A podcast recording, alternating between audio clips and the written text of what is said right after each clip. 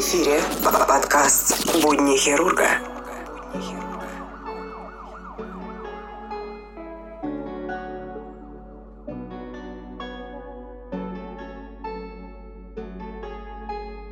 Я верю в ковид, потому что я им болела, я с ним работала. И, честно, я не понимаю людей, которые не верят э, в ковид. Очень обидно слышать от людей, там, вот, медики получают такие большие выплаты, такие большие деньги, там они должны работать и вообще не жаловаться. Блин, люди, вот так хочется им сказать, вы наденьте на себя СИС, полное обмундирование и попробуйте поработать в нем. Там за смену можно потерять 2 килограмма в весе из-за нахождения в этом СИЗе. Вот ты идешь работать в красную зону не для того, чтобы получить там выплаты или потом какую-то грамоту заработать. Ты идешь туда, чтобы спасать жизни, спасать людей. Я верю, что действительно есть этот вирус, коронавирус. У моей тети, которая живет в Ивановской области, умер сосед от этого вируса, и жена его находится в очень тяжелом состоянии в больнице. Врачи никаких прогнозов не дают.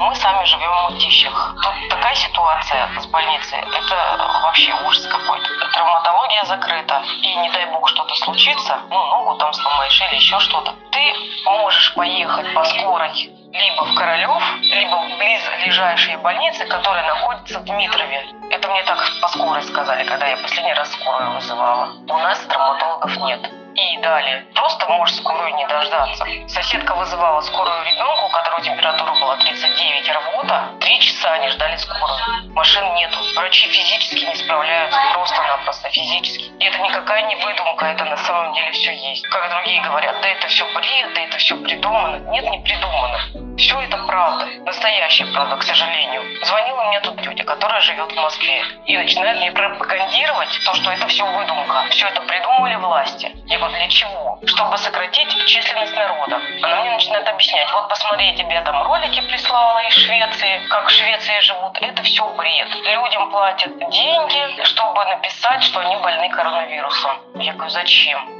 Типа, вот, э, знакомому предложили 200 тысяч, чтобы ему это заболевание записать. Если бы им нужно было записать, они бы так записали. Им не нужно никому деньги платить, они бы так писали, без всяких вот этих денег. Просто получается так, что те, которые не верят, столкнутся с этим, не дай бог, конечно, на своей шкуре испытают. Как вообще, как чувствует себя родитель, тот же родитель, который, допустим, случится у ребенка отек квинки, да даже у взрослого этот отек может случиться, а скорая не успеет приехать. Почему? Потому что скорая уехала на высокую температуру к другому человеку, которого тоже нужно спасать. Это не шутки, надо беречь себя. Будни хирурга. Добрый день, Рустам Сагидович. Касательно моего мнения всей ситуации с ковидом, вот что хотелось бы сказать. Вот вы вчера выкладывали сторис с комментарием человека о том, что он считает, что ковид э, это просто раздутая история, раздувают из мухи слона. К сожалению, очень много людей, которые действительно думают, что это все заговор властей, что Собянин купил завод по изготовлению этих масок и что таким образом пытаются купить этот завод. А мое мнение, что люди, которые так вот высказываются, по мне так они делятся на две категории. Первая категория это э, диванные генералы, которые в интернете строчат. Это люди, которые просто пытаются привлечь к себе внимание такая некая форма синдрома дефицита внимания. Им это удается. То есть мы же реагируем на них, мы же пишем комментарии, им пытаемся как-то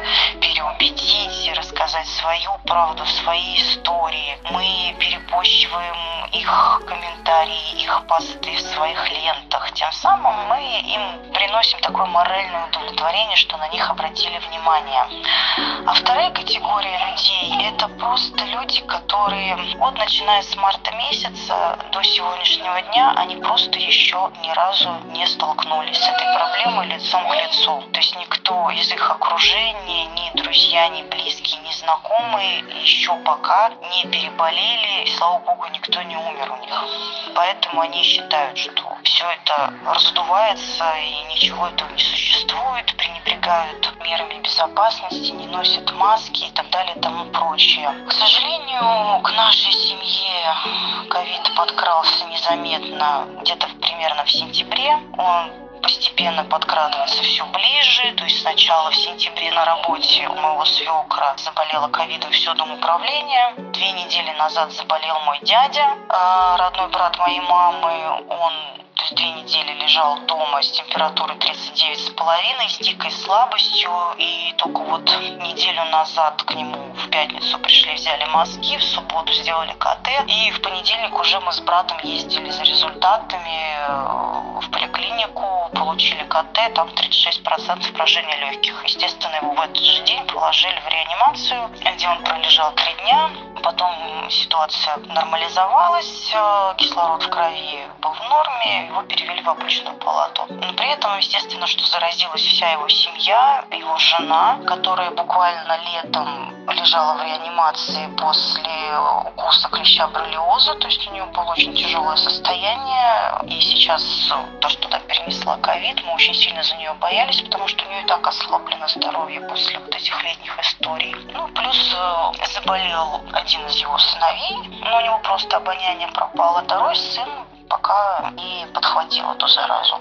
Я считаю, что нужно по максимуму соблюдать меры безопасности, нужно носить маски, носить перчатки, пользоваться санитайзерами, поменьше э, ходить по общественным местам, таким как торговые центры, без очень срочной надобности лучше такие места не посещать, конечно же. И надеюсь, что в скором времени мы сможем хоть немножко побороть этот недуг, что мы сможем какой-то коллективный иммунитет приобрести. Давайте будем друг друга беречь, беречь своих близких, будем благодарны нашим дорогим врачам, которые, несмотря на такие суровые условия работы, на дикую усталость, на то, что они мало времени проводят с семьей, давайте будем благодарны нашим дорогим врачам. Всем спасибо. Подкаст «Будни хирурга». Знаю, что ковид существует. Моя сестра работает в красной зоне уже второй раз. А очень много больных. В основном а, это пожилые люди. Ну и молодые тоже есть. Очень страшно умирают, подпрыгивают на кроватях от несбиваемой температуры под 40. Очень страшные пневмонии, которые врачи говорят, что они такие еще вообще никогда не видели. Розовая пена изо рта, хватают врачи и медсестер за руки от того, что просто задыхаются, просят им помочь. Хотя все меры, все, что можно, все делается. Отек легких развивается очень быстро. Вот пациент бодрый, весел, едут они с КТ, разговаривают, а через пару минут э, синеет, говорит, мне плохо, и бегом в реанимацию. Медперсоналу дико сложно, тяжело в этих костюмах и масках. За сутки у них перерыв два раза по часу. Ходят в памперсах, стараются не пить лишний раз. Очень жарко. Многие врачи, кстати, сами ловят гипертонические кризы периодически, ну, от этих костюмов. Сестра, как она мне рассказывает, после суток час сидит на автобусной остановке, провожая свои автобусы, просто потому, что у нее нет сил встать, не может зайти в автобус. И так что, друзья, это не прикол, это не пропаганда правительства. Болезнь есть, она существует, она очень страшная, и люди стараются с ней бороться как могут.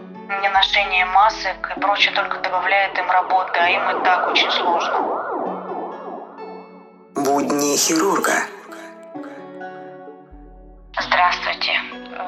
Хотелось бы высказаться тоже по поводу тех людей, которые считают, что коронавирус это все придумано, его не существует. Все это политика, да, связано с политикой, что все это какие-то политические междоусобицы, и у них свои там какие-то интересы. Я в самом начале самоизоляции, когда всю Россию посадили просто на жесткий карантин, я тоже так считала. У меня муж работал на должности, ну и сейчас работает на должности, которая не приостанавливала свое действие в период самоизоляции. И он приезжал домой и говорил, ну что это за бред? Никто не болеет нигде. Все, кто со мной работает, у них тоже никто не болеет. Друзья друзей никто не болеет.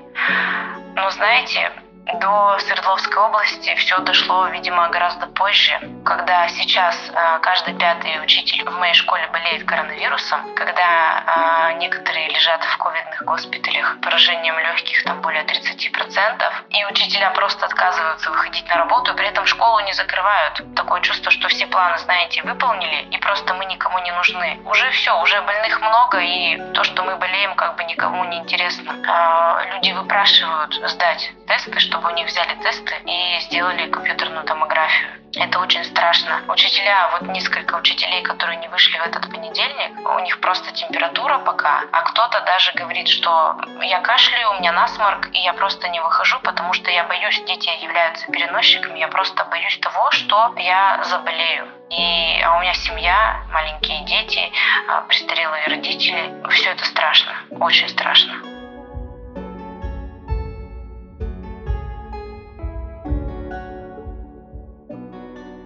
По поводу коронавируса и инцидентов. Я, как человек, который работает с мелкими домашними животными, с короной сталкиваюсь давно. Именно у животных. Она существует, она известна, и почему-то никто не отрицает ее существование а, в таком ключе. Товарищи, которые орут, что это заговор прям всемирного масштаба, что это политический, экономический заговор. И все это ну, производство, как я читала, масок, там все у правительства Москвы, делается. Блин, ребят, ну я не знаю, тогда в этом случае это заговор еще ритуальных агентств. Тут у нас там химической промышленности, которые хлорочкой все это посыпают, трупы в этих целлофанах. И, в принципе, не верить это глупо. Я вот не помню ни одного сезона осенне-весеннего периода, когда столько бы человек погибало от гриппа, от атипичной пневмонии.